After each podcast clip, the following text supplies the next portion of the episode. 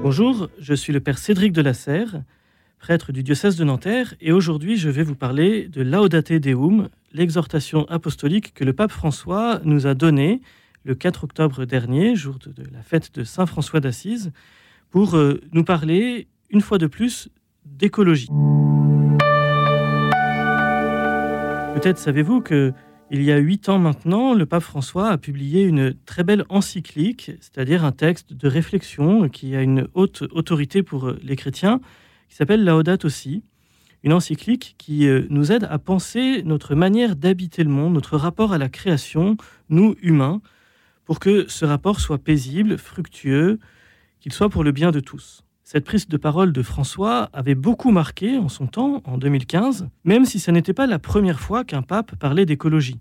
Le tout premier, il me semble, c'était Paul VI, certes de manière un peu timide. Jean-Paul II avait euh, lui aussi eu des mots assez forts sur l'écologie, en particulier quand il a fait de Saint François d'Assise le saint patron des écologistes. Et Benoît XVI aussi n'était pas en reste, lui qui a voulu faire du Vatican le premier État neutre en carbone. Néanmoins, c'est bien François, avec Laudate aussi, qui a euh, comme mis dans la lumière toute la réflexion chrétienne, toute la réflexion du magistère, mais celle-ci bien enracinée dans la tradition et dans les Écritures, sur notre rapport à la création. Il avait dit que pour vivre bien, pour vivre en paix, pour vivre en chrétien, il faut vivre de manière respectueuse non seulement des autres, mais aussi de l'environnement, et à travers celui-ci des générations futures. Ce texte avait été globalement très bien reçu, il avait fait l'admiration de beaucoup de commentateurs, et il avait, je crois, chez beaucoup de chrétiens, été une belle occasion de penser à frais nouveau notre rapport à la création pour convertir ce qui devait l'être. En 2021, François avait envisagé de se rendre à la COP 26 de Glasgow, en Écosse, mais celle-ci étant, euh, disons, mal partie dans les négociations internationales sur le climat, il avait finalement renoncé, ne voulant pas être euh, comme la caution d'un échec. Deux ans plus tard, euh, la préoccupation du pape pour le climat n'a pas faibli, et on peut même dire que ses inquiétudes se sont renforcées. En tout cas, c'est le sentiment qu'on peut avoir en lisant Laudate Deum. Ce texte est sorti donc le jour de la fête de Saint François d'Assise, et le lendemain, le très sérieux Observatoire européen Copernicus annoncer que le seuil des plus 1,5 degrés de température moyenne du globe, par rapport à la moyenne observée sur la période pré-industrielle, sera franchi en 2023, alors qu'il ne devait pas être atteint du tout selon les plus doux espoirs des promoteurs de l'accord de Paris il y a quelques années. Alors certes, il faut encore euh, quelques années, peut-être une ou deux décennies, pour que les tendances de fond soient clairement perceptibles, mais on voit que l'inquiétude du pape est fondée. Les sciences, les spécialistes appuient cette inquiétude et, comme le pape, font des constats qui peuvent être un peu dramatiques. Cette nouvelle exhortation apostolique, donc, est entièrement dédiée à la crise climatique. Et à la différence de Laudate aussi, qui se voulait un texte de fond assez paisible, avec le regard large, très enraciné dans la pensée, la spiritualité chrétienne et les saintes écritures, là,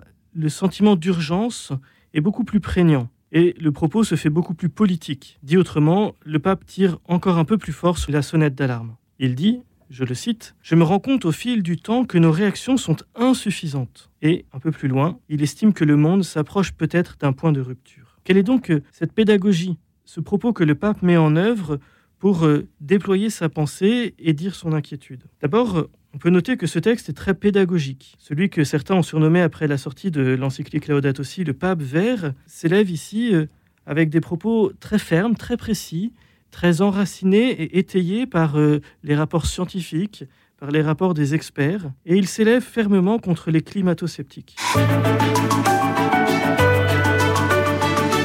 Ceux qui contestent ont tenté de se moquer, pour reprendre ces mots, de la réalité du réchauffement climatique et de ses conséquences, François développe un véritable exposé et il s'appuie largement sur euh, les rapports euh, du GIEC, le groupe intergouvernemental d'experts sur l'évolution du climat, ou euh, du travail des COP, qui sont largement cités dans les notes de bas de page du document. Il nous l'affirme, on ne peut plus douter de l'origine humaine du changement climatique. Il cite pour cela la concentration des gaz à effet de serre, la fonte des pôles, l'acidité des mers. Et il note que des conclusions qui semblent évidentes pour euh, beaucoup d'experts, sont parfois battus en brèche par euh, des idéologues ou par euh, des personnes qui veulent aller à l'encontre de l'enseignement de la vérité.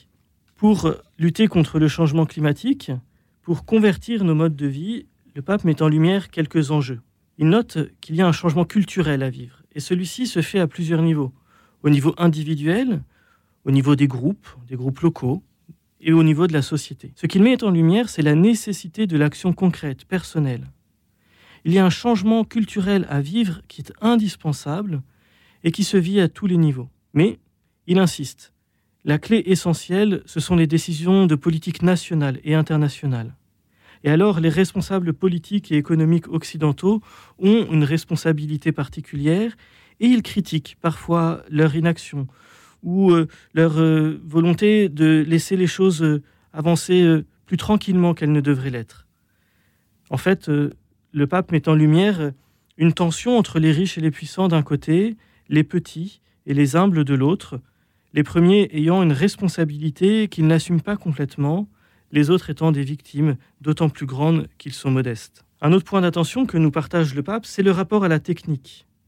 La technique, le progrès technique est une ressource, certes, pour euh, lutter contre la pollution, pour trouver des manières de faire, de vivre, de produire, de consommer qui soient plus justes.